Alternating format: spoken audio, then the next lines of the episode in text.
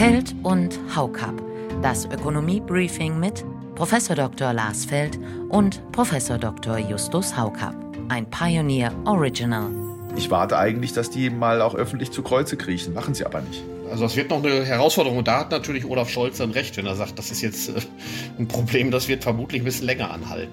Es wird länger anhalten und es lässt sich nicht einfach lösen. Also ich meine, du merkst, dass ich mich so ein bisschen sträube, Frau Fahimi recht zu geben an irgendeiner Stelle. Lars, mich würde deine Meinung noch interessieren zu dem Vorschlag, die Mehrwertsteuer zu senken.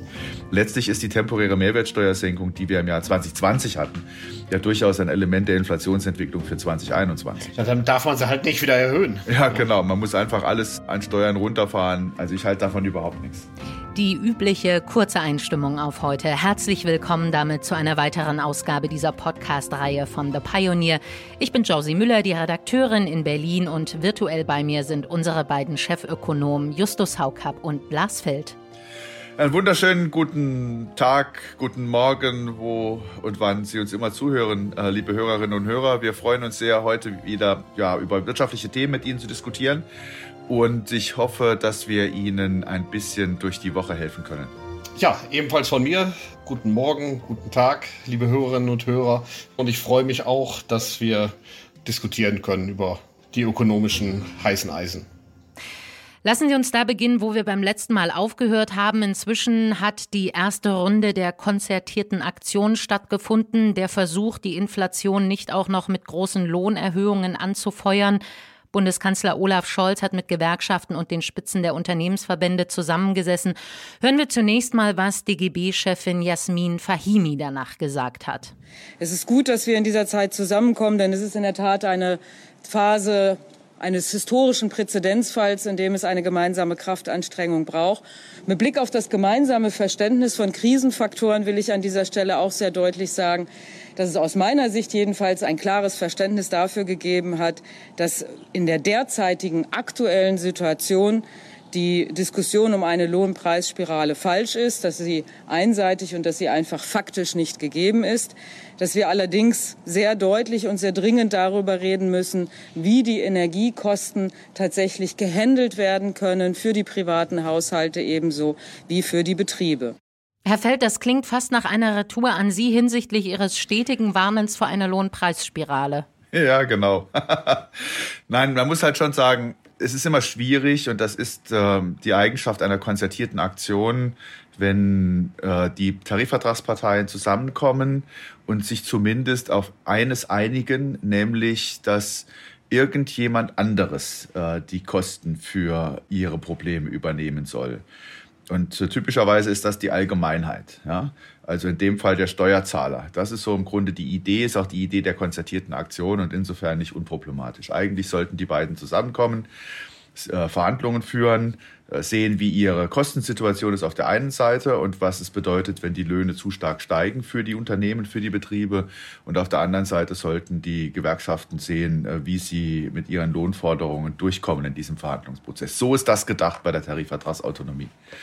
Was wir da jetzt haben, ist natürlich schon auch die Hoffnung, dass der Steuerzahler mit bestimmten Erleichterungen ihnen äh, hilft in der Situation, also vor allen Dingen auch den Unternehmen, damit die Lohnforderungen nicht zu stark nach oben gehen. Und ich bin skeptisch, dass das am Ende gelingen wird. Gibt es eine Lohnpreisspirale oder nicht?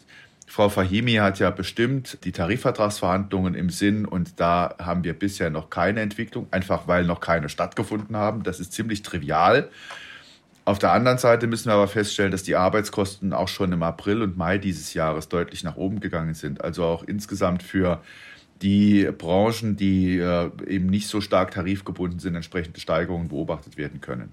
Und da muss man auch feststellen, äh, dass sie hat sich ja auf die Faktenlage, auf den aktuellen Zeitpunkt bezogen. Das heißt, man hat ja wohl gesagt, dass es Lohnpreisspiralen in der Vergangenheit schon gegeben hat und dass es äh, möglicherweise auch weitere Lohnpreisspiralen geben könnte aber dass wir das im Moment bei den Tariflöhnen noch nicht sehen. Ja?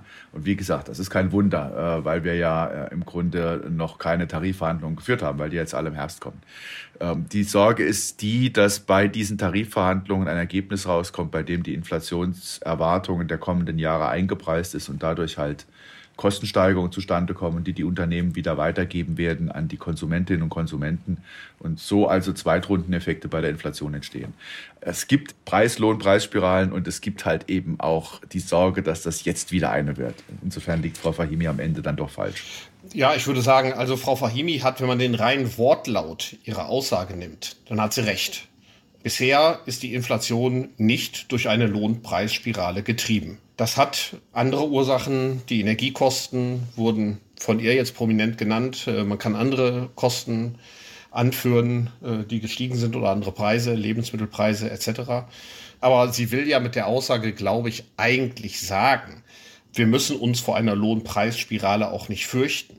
Und da würde ich ihr, also falls sie das sagen will, dann würde ich ihr nicht recht geben. Äh, dann würde ich sagen, doch, das kann dann schon ein Problem werden. Auch wenn ich natürlich die Situation der Arbeitnehmerinnen und Arbeitnehmer nachvollziehen kann, dass sie sagen, alles wird teurer, wir werden aber nicht weniger produktiv. Also brauchen wir einen Ausgleich. Und natürlich hast du recht, Lars, es hat auch schon Lohnsteigerungen gegeben. Da würde ich aber allerdings auch sagen, das war auch eine marktbedingte Anpassung in Teilen, denn wir hatten ja auch Arbeitskräftemangel. Und da ist es dann nicht verwunderlich, dass auch die Löhne steigen.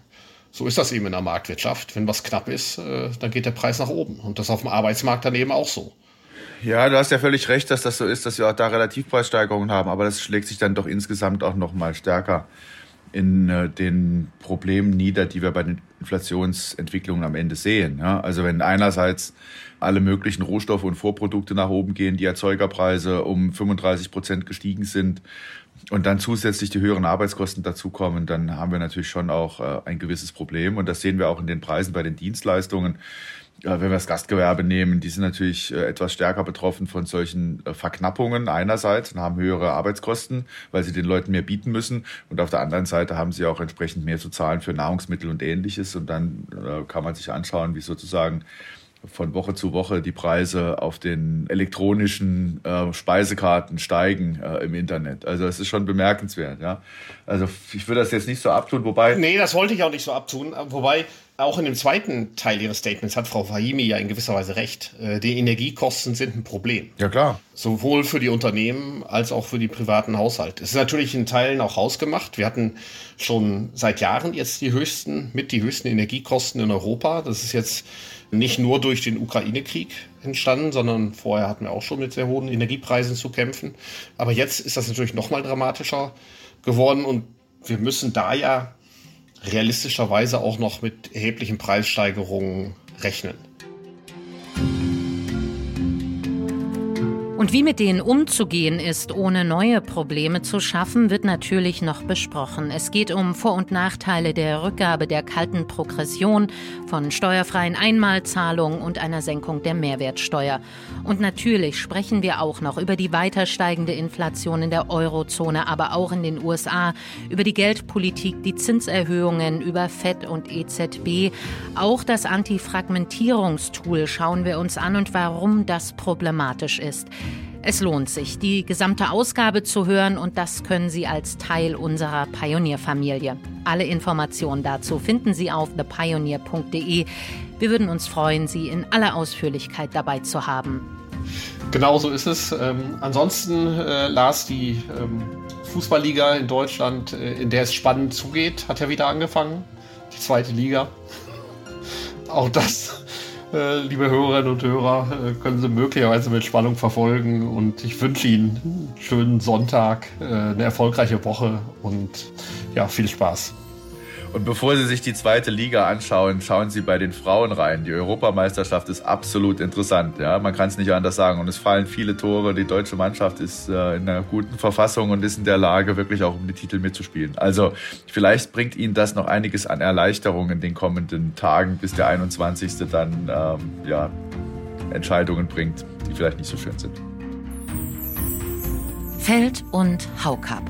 Das Ökonomie-Briefing mit Professor Dr. Lars Feld und Professor Dr. Justus Haukapp. Ein Pioneer Original.